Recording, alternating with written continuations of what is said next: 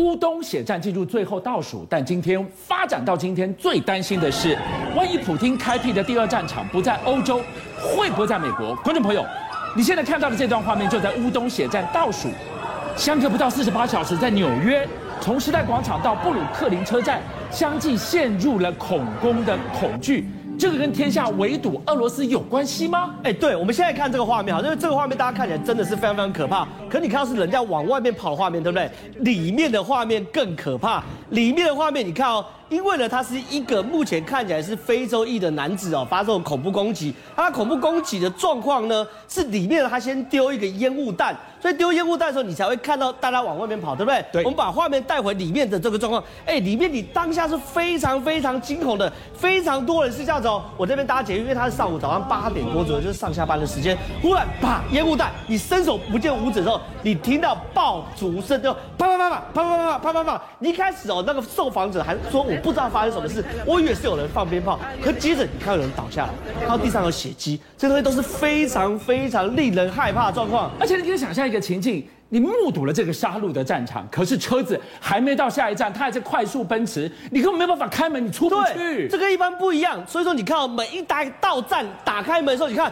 全部人往外面冲，而且往外面冲过去，你看烟也往外面跑。甚至我们来看下个画面，很多人哦，乐器已经中枪了。中枪的过程中，你只能马上现场看，开始急救。开始急救。对，急救为什么？因为其实当时有十六个人中枪，其中十个人哦是真的是直接可能会不治身亡的情形，所以一定要赶快去救，赶快去救。而且呢，他你看地板上其实有些东西太太血腥，画面我们是没有拿出来。他那个所谓的血迹真的是血迹斑斑，甚至哦还有一个画面很珍贵，他拍到疑似枪手的画面，这个疑似。枪手画面呢，其实你看是这个哦，圈起来红圈里面的，对，那他其实在这隔壁车厢行凶，是，可是呢，问题是哦，大家我另外说当然跑嘛，对不对？然后这个红圈的可能就是所谓的疑似枪手。来，我们回到这边来看，好不好？所以我们看到刚才画出红圈的，在车厢撑江的轨道间，那个人在那边。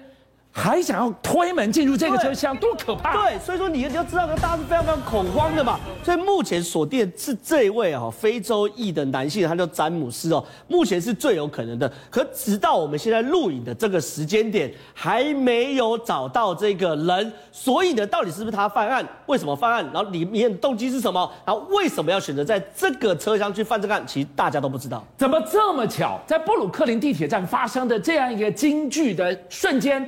已经够吓人了。时间往前推，相隔不到四十八小时，你来看看，每一年跨年倒数五四三二一的时代广场，那里又发生大事了。对，也发生爆炸。四，我们现在看到是四月十号的时代广场的画面啊，这是事后封锁画面。我们给大家看下个画面，是直接当下人孔盖爆炸状况。你看这人孔盖一开冒烟，对不对？冒烟而已，对不对？他还想说，哎，干嘛？然后拿手机拍。哦，哎。它这个爆炸，当然有没有看到？是画面都在摇动了，而且火已经冲出来了。对，表示你看在旁边拍的人哦，你看他手机是有一段距离，否则他比如如你，对不对？是。那、啊、你们听到一个女生的尖叫？有。就她被吓到，现场太可怕。那这位女生呢？其实本来就是观光客，她还是跑了。她原本呢，因为去那边都在纽纽约时代广场嘛，就难得去是会自拍等等。自拍到一半的时候，忽然听到后面爆炸声，赶快跑。为什么？因为恐怖攻击是纽约一代人非常非常恐惧的记忆嘛，甚至我们。还把你看下个影片呢，很多纽约人哦，一听到爆炸，你看，哎，头也不回，我先不管，先往外跑，对不对？为什么？因为他们很担心恐怖攻击再现，尤其是现在俄乌战争这么的敏感，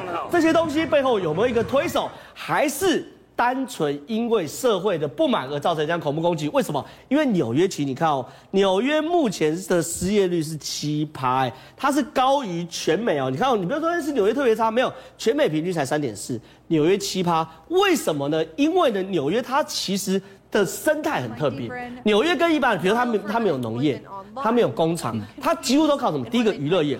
第二个靠餐饮业，第三个靠办公事业，呃，很多总部放在纽约这边。可你看哦，第一个靠办公事业现在全挫赛，为什么？因为全部 work from home 嘛，对不对？我都不不办公。然后呢，因为疫情的状况之下，你的娱乐多少还是会有影响，你的餐厅还会多少有影响。所以纽约目前的经济状况也不好，会不会因为经济状况造成这类的恐怖攻击，还是背后有其他特别因素？我们持续观察。好，正好当我们看到了连续的从布鲁克林地铁。一直到往前推的时代广场，相继的一个爆炸跟开枪事件，人心惶惶。嗯，加上带我们来看到如果不是失业，我说如果不是失业，因为民怨激发出来的一个失序事件，对，相隔四十八小时，还有其他的原因造成吗？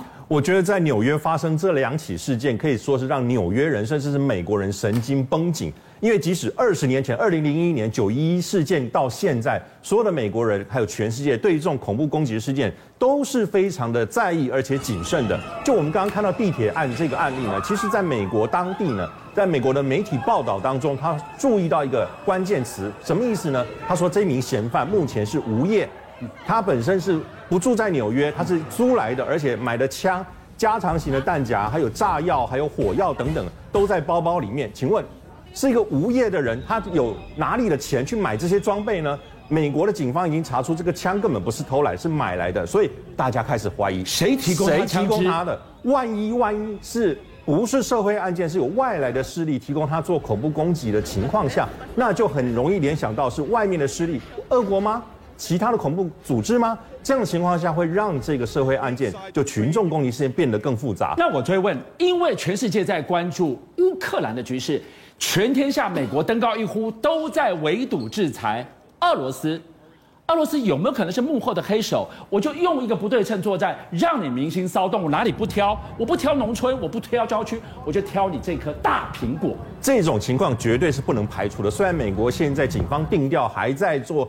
全面的调查，他没有说是恐攻，可是我们知道，俄罗斯、美国这个都曾经有过案例，就俄罗斯他用恐攻的方式去侵扰其他国家，所以如果是因为美俄对峙的关系，使得用恐攻作为一个世界大战的序幕的话，我觉得这是一个值得担心，但我们不能太过轻易的去判定，为什么呢？其实这样还有很多的证据来显示。好的，问题来了，家长，今天如果大家想说会不会是俄罗斯的一个逆袭，但这个是黑人呐、啊。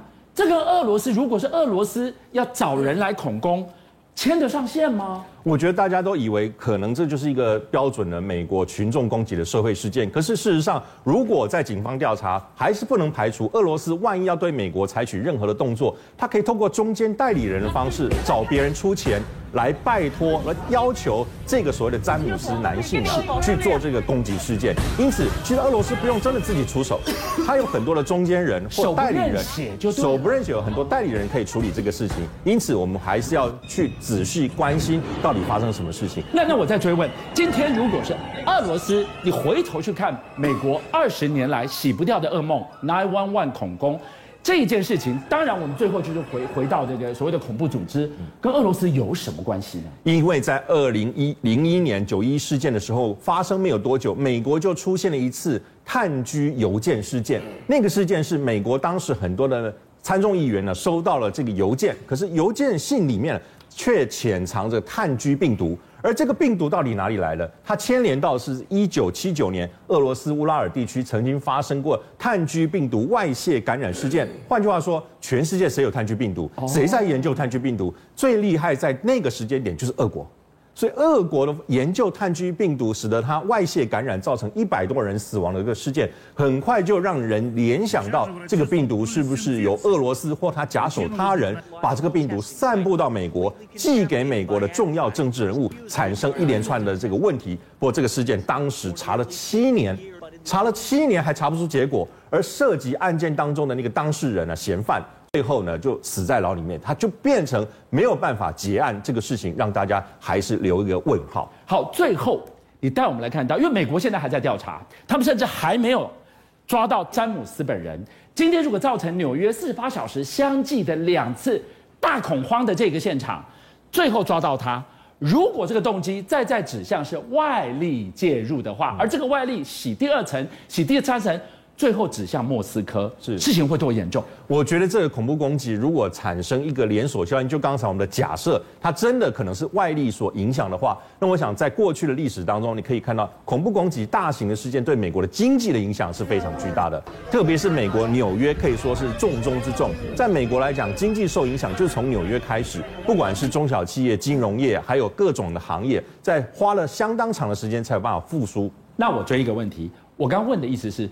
它有可能会形成美俄急剧升温对峙，然后是世界大战序幕，因此掀开吗？我觉得在双方啊，目前没有办法真的投射兵力，因为俄罗斯没有办法真的拿一个核弹打美国，美国也不太真的拿飞机去炸俄罗斯的情况下，透过这种恐怖攻击啊，造成社会的不安或滋扰，很有可能就是双方冲突的前奏曲。邀请您一起加入五七报新闻会员，跟俊相一起挖真相。